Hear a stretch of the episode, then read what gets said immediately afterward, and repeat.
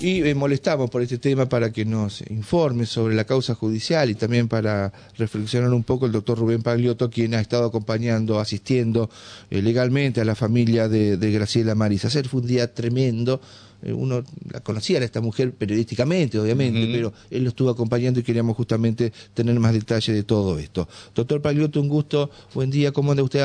Acá lo molestamos Omar, este, Omar Bravo, Alejandro Bauman, Javier Aragón, ¿cómo anda usted? Buen día, buen día. Bueno, gracias por atendernos, Rubito. No, por bueno, favor, por favor. Eh, cuéntenos, por favor, este, bueno, eh, eh, este desenlace penoso, para algunos dicen que será irreversible. Eh, ¿Y qué se puede hacer ahora ya con la, la víctima fallecida?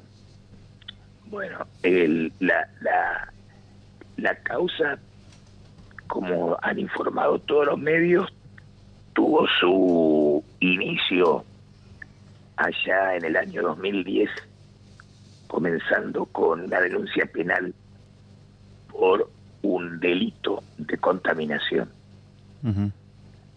La causa tuvo sus vaivenes, había momentos que pasaba la justicia federal y la justicia federal volvía a la justicia ordinaria, no se ponían de acuerdo respecto de cuál era la jurisdicción positiva, es decir, si tenía que actuar la justicia ordinaria provincial o si lo tenía que hacer la, la justicia federal.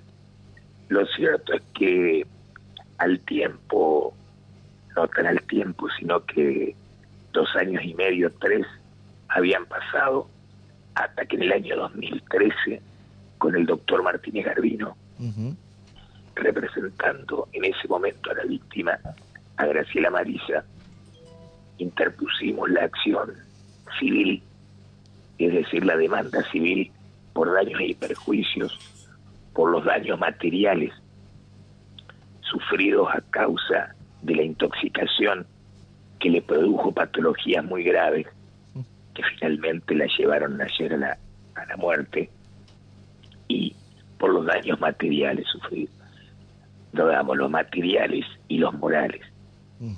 Los morales fueron, Javier, si uno se pone a pensar, mucho más fuertes que los materiales, porque, perdón, No, una persona que había presidido su colegio profesional, Graciela la psicopedagoga, una persona activa en la profesión, una persona llena de vida, una persona que hacía mucho por la comunidad, de pronto eh, se comienza a sentir minusvalida hasta que ya el último tiempo a causa, esto lo quiero recalcar siempre en todo momento, a causa de haberse quedado expuesta a hidrocarburos que la terminaron intoxicando, eh, digamos, termina con estas patologías neurológicas gravísimas, que bueno, finalmente le quitan el habla, la movilidad. A ver, para ser más sintético, ya lo último, es decir, el último tiempo ni siquiera podía manipular alimentos para llevarlo a la boca. Ya la última semana ni siquiera, ni siquiera podía tragar el agua que, que bebía. Y finalmente, bueno, se fueron agravando todos estos problemas, se fueron agudizando, hasta que, yo no sé si fue el domingo o, el mismo lunes, que la tienen que internar porque los dolores eran agudísimos, eran insoportables y hubo que transmitirle por vía, eh, digamos, de suero calmantes, hasta que finalmente ayer a las 2 de la mañana eh, termina Falleciendo. muriendo. Ujú. ¿Cuántos años Nosotros tenía Graciela, doctor? Perdón, ¿Cuántos años tenía? eh, Graciela ya tenía 58 o 59, Sí, sí, sí. Bien, pero empezó a los 44, 45. claro. o un poquito antes, a ver, restémosle, sí, sí, 45. 45. 45 años, tendría 58, 59, ahora tenía 45 años cuando todo esto comenzó. Pero bueno, esto le demuestra a ustedes que la justicia eh, no es tan rápida como se necesita que sea, ¿no? Doctor, ¿podemos conocer los funcionarios judiciales que intervinieron en esta causa y que nunca pudieron dirimir las responsabilidades de los acusados? Bueno, eh, la, la causa empieza, digamos, con una denuncia penal. Esa denuncia penal se radica, estoy hablando con el viejo código, no estaba todavía el sistema acusatorio donde la investigación penal preparatoria está en cabeza de los fiscales, eran los viejos jueces de instrucción. Eso arrancó en el juzgado de instrucción número 3. Yo no realizo la denuncia. La denuncia la realizó el doctor Alejandro Carbó. Alejandro, sí, lo ubico. Noviembre barra diciembre de el año 2010 es decir, hace exactamente 13 años atrás. Eh, intervino distintas fiscales. La, última fiscal que le dio impulso fue la doctora Cecilia Bertora. Cecilia Bertora, la actual jueza de ejecución de pena. Ajá. Exacto. Y el último juez que le dio, eh, digamos, a ver, el, el, el último juez creo que también fue el único que le dio impulso de que se hizo cargo, desde que tomó el juzgado hasta lo último, hasta lo último, y estuvo encima de la causa, encima de la causa. Después que volvió del federal, fue ya el, ya fallecido doctor Carlos Ríos. la verdad, permanentemente nos venía, no, no, nos llamaba permanentemente en ese momento la doctora Fernanda Tardelli y a mí, que ya llevábamos la causa penal continuándolo a el doctor Carbó, Alejandro Carbó, que la realizó la denuncia.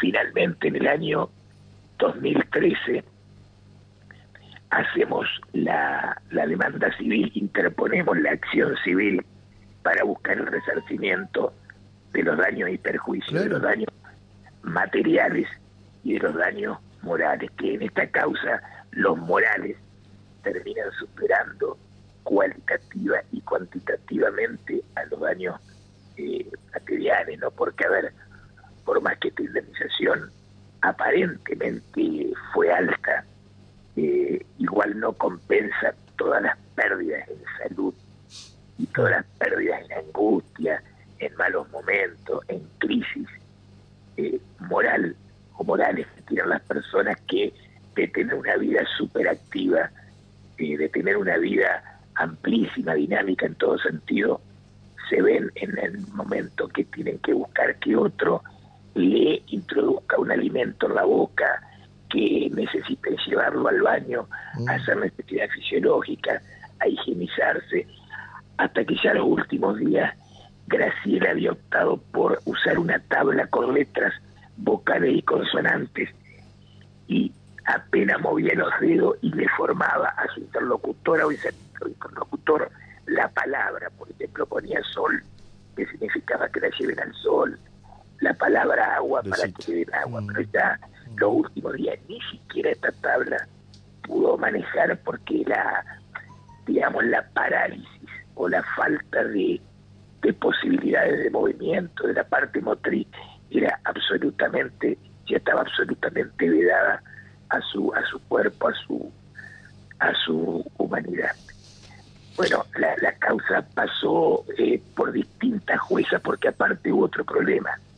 Hubo tres juezas civiles que cada una a su turno le fue dando impulso a una causa que iba, venía, una causa que tuvo, Javier, una producción probatoria amplísima, como pocas causas han tenido. Por ejemplo, tuvo por supuesto, una eh, pericia médica que demandó mucho tiempo. Tuvo pericia de ingeniería química, tuvo pericia psicológica.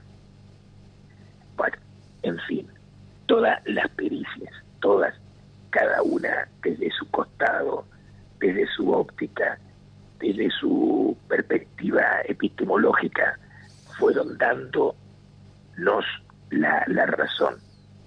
que Graciela se había expuesto a la presencia de hidrocarburos, estos hidrocarburos que estaban presentes en la red de agua potable de su domicilio, con el que Graciela se higienizaba, con el que Graciela tomaba mate, claro.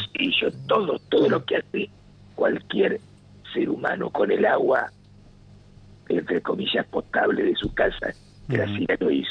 Y esto fue produciendo lo que se llama un efecto de acumulación y con el tiempo le disparó estas severísimas, severísimas e irreversibles patologías que terminan con, con su vida. Bueno, todas las pruebas demostraron, sobre todo las que se hicieron en el agua de la canilla, del agua que consumía Graciela Marisa, que tenían presencia de todos los componentes de los hidrocarburos, tolueno, todos los componentes de los hidrocarburos, independientemente, Javier, y, demás equipo, que eh, en un momento recuerdo que cuando los testigos comenzaron a deponer en los distintos eh, tipos de juicios, en la causa penal primero, en la causa civil después, desde el más humilde de los obreros que había cavado la zanja para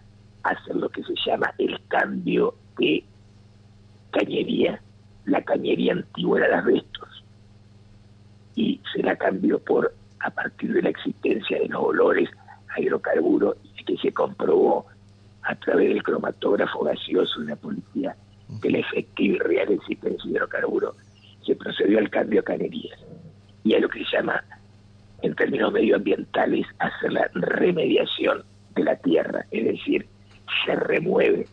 La tierra que está contaminada y en su lugar se coloca en la zona tierra sana, tierra nueva.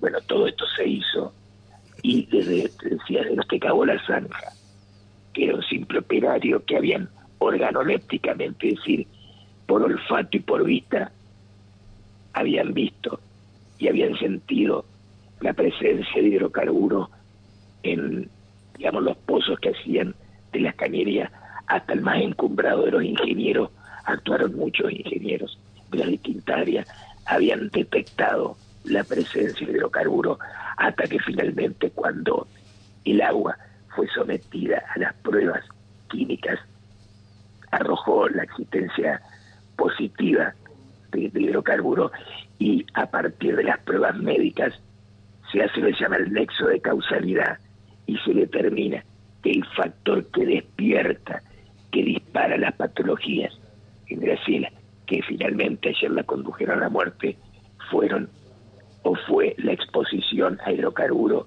y la intoxicación con este, con este compuesto.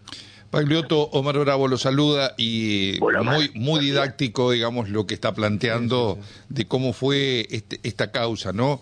el tema de que aparece el testimonio de, de otra vecina, también con algún tipo de situaciones muy similares a, Marisa. Eh, eh, esto eh, uno lo puede plantear de esa misma manera.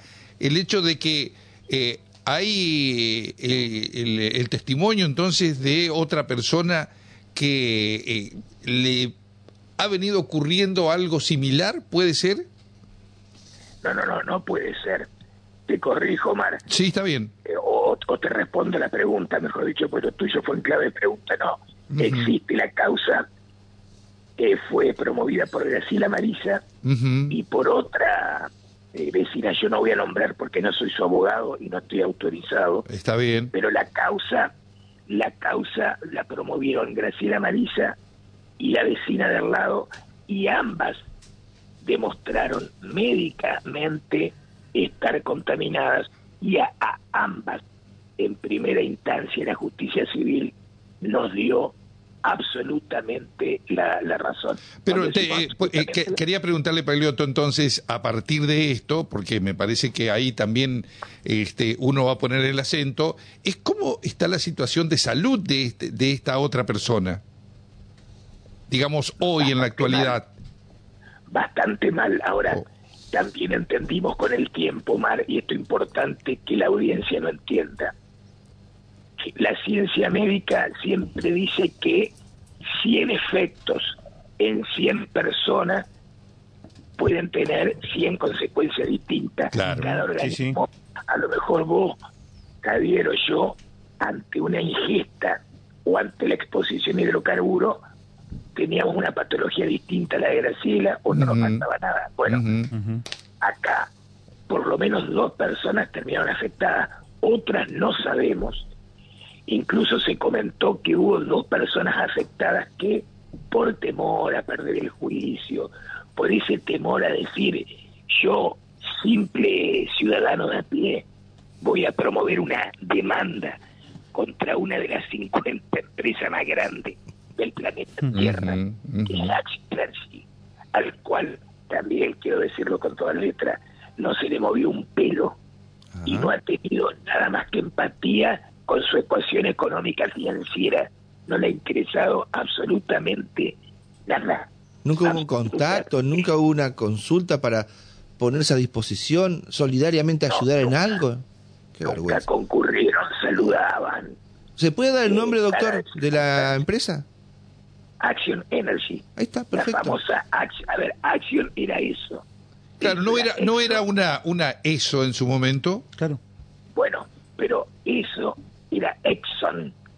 Eso era la palabra castellanizada. Ajá. Y la empresa se llama Action, A-X-I-O-N, Energy. Bien. Bien por la aclaración, doctor, claro. Porque estamos medio confundidos con la petrolera inicial. Claro, bien. Esa es la petrolera inicial. Lo que pasa es que hoy ustedes van a esa estación y van a ver que hay bandera Shell, que no tiene nada que ver. No, no, acá la petrolera que nosotros, nosotros demandamos a la estación de servicio de calle Galán y Sidoro Rossi y a la petrolera Acción Energy y, la, y, por ejemplo, fueron también, me imagino, contra Torrealdá y SRL. Claro, los titulares de la estación de servicio. Es que, es que Torrealdá y SRL, nosotros demandamos a Torrealdá y SRL como estacionero, como propietario de la estación, pero también contra la bandera, es decir, contra la petrolera, en este caso, a Acción Energy. porque Porque hay una corresponsabilidad. No quiero entrar en la cuestión técnica, pero hay una cantidad de normas técnicas vinculadas a la hermeticidad de los tanques y demás cuestiones vinculadas a la seguridad que hay una absoluta una absoluta eh, corresponsabilidad por más que leyes decreto o que incluso el propio convenio o contrato leonino esto hay que saberlo las empresas no tienen, el estacionero no tiene libertad. Cuando contrata, por ejemplo, con Action, a decir no nos sentamos y en un pie de igualdad, como informa la técnica de lo que es el derecho contractual. No, en realidad en contrato de adhesión, el estacionero adhiere o no, o se queda sin bandera, tendrá bandera blanca, pero cuando adhiere una bandera, en realidad termina siendo una suerte de esclavo, por dar un nombre para coloquial y para que se entienda, de la petrolera a la que está contratando. Entonces, nosotros entendimos, porque aparte la ciencia jurídica así la indica, y las propias leyes y resoluciones también así lo, lo prescriben, que hay corresponsabilidad, que son co-responsables. En el caso de la otra persona, creo que también, creo que también hicieron responsables a la municipalidad y a la provincia. Ah, ¿Y eso se ha resuelto, doctor, ese planteo? Con el doctor no, con el doctor Martínez Garbino, la verdad, optamos solamente en accionar contra la petrolera y contra la estación de servicio, porque la municipalidad de Paraná hay que ser objetivo y uno a veces es duro para criticar pero cuando también se actúa positivamente hay que destacarlo. Al menos con nosotros, en ese momento, se actuó con absoluta independencia y objetividad y muchas de las pruebas por las cuales nosotros conseguimos demostrar la existencia de hidrocarburos en el agua fue gracias al denodado esfuerzo de operarios, de empleados administrativos y de profesionales del área de medio ambiente y de obra sanitaria municipal. Perfecto. Doctor, gracias por habernos atendido, por dar nuestra semblanza. Y estamos en contacto y me pone muy contento escucharlo y bien, ¿eh? así que me pone a, nosotros tres. Te, todavía estoy todavía estoy averiado de la voz. No, pues está mejor, ya podemos podemos eh, podemos cantar algún tanguito por ahí, Ruito. Y más o menos.